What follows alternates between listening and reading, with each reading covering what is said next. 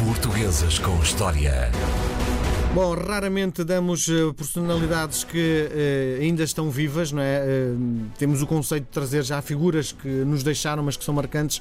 Mas como Portugal vai jogar segunda-feira contra o Irão e o seu treinador é Carlos Queiroz e Carlos Queiroz é uma figura consensual, sobretudo porque andámos com muita dificuldade em encontrar uma, uma figura que fosse tão uh, emblemática como Carlos Queiroz para trazer à emissão de hoje. É por isso, não é, André? Sim, é, é por isso, porque tem de facto essa, essa dimensão consensual na ligação, obviamente, ao, ao, ao, Irão, mas também porque o Carlos Queiroz, pela sua própria uh, carreira, muito extensa, apesar de ele não ser propriamente uh, um, um, veterano, enfim, nasceu em 1953 e também já não é propriamente um jovem e acumulou muita experiência. Mas a verdade é que uh, o Carlos Queiroz é com toda a probabilidade, e isto é o, o historiador que neste momento o diz, é com toda a probabilidade uma figura que, com todo o risco que estas, que estas previsões sempre têm, uh, terá com certeza daqui a algumas décadas um lugar de destaque uh, no futebol português. Uh, pela sua capacidade de pensar uh, o treino, a metodologia do treino, ele que fez uma formação uh, académica e pelo impacto que essa forma mais organizada e, e, de certa maneira que nós portugueses muitas das vezes, mais se calhar por uma questão de cultura impensada e pela forma como nos vemos eh, de maneira muitas vezes um pouco despreocupada, consideramos que é uma forma desorganizada, a verdade é que o Cascaros também veio um pouco contrariar essa, essa ideia de que, um, que os portugueses uh, são sempre bons a improvisar, mas que nos momentos decisivos, embora sejam bons a improvisar, uh, havia, há muita sensação de que nos momentos decisivos a improvisação só não chega e, portanto, o insucesso, e em termos desportivos isso era muito óbvio no que diz respeito à situação portuguesa, uh, o insucesso acabava por acontecer.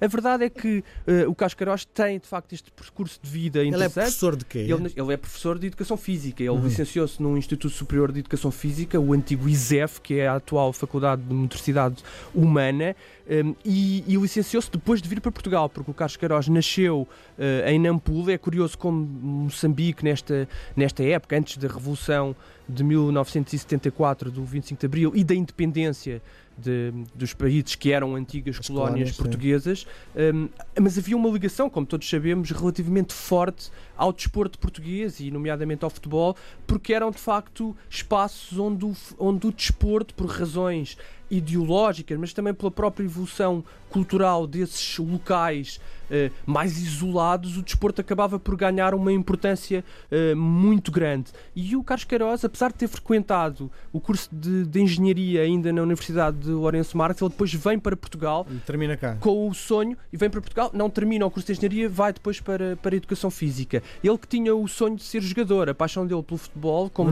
jogou, como tantos treinadores, nunca jogou um, um nível profissional, um pouco à semelhança do, do José Mourinho. Mas como muitos dos, dos jovens portugueses e das crianças, a verdade é que ele sonhava em ser jogador de futebol e há até uma história curiosa que já lá vamos, mas que é importante se calhar contar agora. Já vamos ao percurso, ao contexto em que essa história ocorre, mas é importante contar já esse pequeno episódio. Quando ele vai para a Federação Portuguesa de Futebol, Carlos Queiroz, um, o José Augusto, e isto conta o Carlos Queiroz, uh, é o José Augusto que o convida e muitas vezes o José Augusto dizia-lhe com alguma graça quando tinham discussões a propósito de opções de treino: é uh, pá, Carlos, Carlos, está calado, tu aprendeste a, a, jogar futebol, a brincar com as caricas uh, com o meu nome, não é? Porque a verdade é que. Mas isto era de uma forma de, divertida, aliás, é o próprio Carlos Queiroz que conta isto, porque esta relação com o futebol vem de muito cedo e vem com, com esta expressão em que a PlayStation daquela época, não é? Diz, diz, também o Carlos Queiroz, eram essas caricas que depois eram. se colocava um papel nas, nas caricas e, e se ia até quase estudando, ensaiando os primeiros movimentos táticos hum. com aquelas caricas servindo de, de, unidades. Bem, a verdade é que depois o Cascaróis vem para Portugal em 1975 e é aí que, de facto, no espaço da Faculdade de Motricidade Humana, que um dia também ainda se fará essa história que não deixa de ser uma, uma história interessante, esta relação que até parece contrariar, e, e volto a falar nisso, um certo improviso. Às vezes nós temos tendência para depreciar alguma da nossa capacidade de organização, ou pelo menos temos tendência para dizer que estamos sempre atrás, há alguns anos, do ponto de vista científico e académico, relativamente ao resto da Europa. E é curioso como no futebol parece ter-se verificado um, um, o inverso. Ou seja, quando comparado com outras realidades, eh, até de países mais desenvolvidos, seja a Inglaterra, a Alemanha ou até a França, a verdade é que há uma série de treinadores portugueses, e não falamos só do José Mourinho ou do Rui Vitória agora mais recentemente, mas também com o Cascaróis logo nos anos 70, no final dos anos 70. Que nunca jogaram a bola, no fundo. Não, é? que nunca jogaram a bola e que trazem para o futebol uma preparação científica e académica que não é muito usual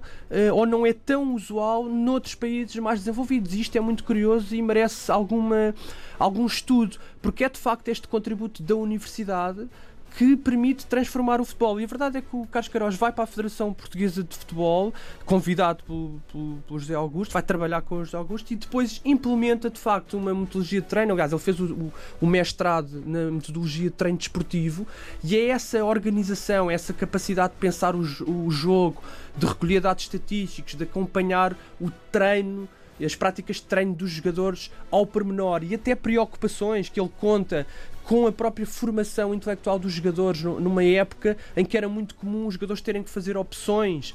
Estamos a falar dos anos 80 e, portanto, os jogadores faziam a opção, eh, mesmo no início dos anos 90, se se tornavam profissionais de futebol, acabavam por deixar os estudos. E o Cascaróis vai ser muito importante nesta pressão para trazer uh, a escola uh, ao jogador de futebol e fazer com que os clubes e a Federação Portuguesa de Futebol se preocupem com um, o lado académico dos seus profissionais, porque o futebol estava de facto a profissionalizar-se e, e, é, e, os jovens com 14, 15, 16 anos acabavam por já estar completamente arredados uhum. da, da, sua formação académica e até aí ele vai ser muito importante. E a verdade é que a partir dos títulos de, de campeão do mundo sub-20 em Riad e depois em Lisboa ele contra, os, do, contra, os dois treinadores contra o Brasil, Cascaroz as duas vezes, eh, é de facto a partir desse momento que eu acho que se traça claramente uma linha de divisão no futebol português e em que começamos a ter de forma recorrente e sistemática jogadores portugueses titulados muito jovens que vão para as melhores equipas do mundo, para o Milão, é para o Real Madrid. Isso tem muito a ver com o, com o trabalho do Carlos Queiroz. Diz uma coisa, porque é que achas que, eh, sendo uma pessoa tão importante e com tanto conhecimento, no fundo está a treinar uma equipa de segunda linha? Ele é curioso porque eu acho que um dos lados também interessantes do, do Cascaróis é o seu lado controverso e a sua capacidade de dizer as coisas de forma às vezes hum, clara e isso nem sempre é muito apreciado. E a verdade é que ele fez uma opção, ele diz, também pela sua experiência, uh, a sua passagem pelo Sporting, que acaba por ser uma experiência. E também no Real Madrid um, também não um pouco bem, é? traumática. No Real Madrid também não correu bem, mas no Real Madrid podemos dizer que é relativamente normal não correr muito bem. até, até o José Mourinho, apesar de ter sido campeão, se não me engano, uh, ganhou uma Liga Espanhola, uh, mas pouco mais, e tinha uma super equipa, e portanto é relativamente normal, a pressão é muito grande, as equipas são sempre recheadas de jogadores com os mais diversos interesses e portanto não é fácil. O que eu acho é que, é que o Cascaroz, ele diz isso a determinada altura, fez uh, também pela sua segunda passagem pela Federação Portuguesa de Futebol, numa altura também difícil, em que ele entra já a meio da qualificação e acaba por perder aquele histórico jogo, hoje já histórico jogo em San Siro, em que prefere aquelas célebres e polémicas declarações de que era preciso mudar a Federação Portuguesa de Futebol e ele próprio diz, ele fez um Utilizando até uma asneira, não foi? Eh, não foi bem uma asneira, foi ele no banco terá dito a depois corrigiu nas declarações aos jornalistas e a verdade é que ele, ele fez esse, esse corte, ele diz que voluntariamente preferiu sair de Portugal, preferiu ir para fora para de facto fugir a uma série de conflitos e com isso acaba por provar a sua competência, podendo tornar-se no primeiro treinador a levar a qualificar cinco vezes seleções para o Campeonato do Mundo. Muito bem, ele vai disputar Portugal, o jogo contra Portugal rapidinho, só sim ou não? Achas que Portugal chega aos oitavos de final ganhando a Carlos Queiroz? Eu quero acreditar que sim. Muito bem. André Canhoto Costa com mais uma figura da história de Portugal. Portuguesas com História.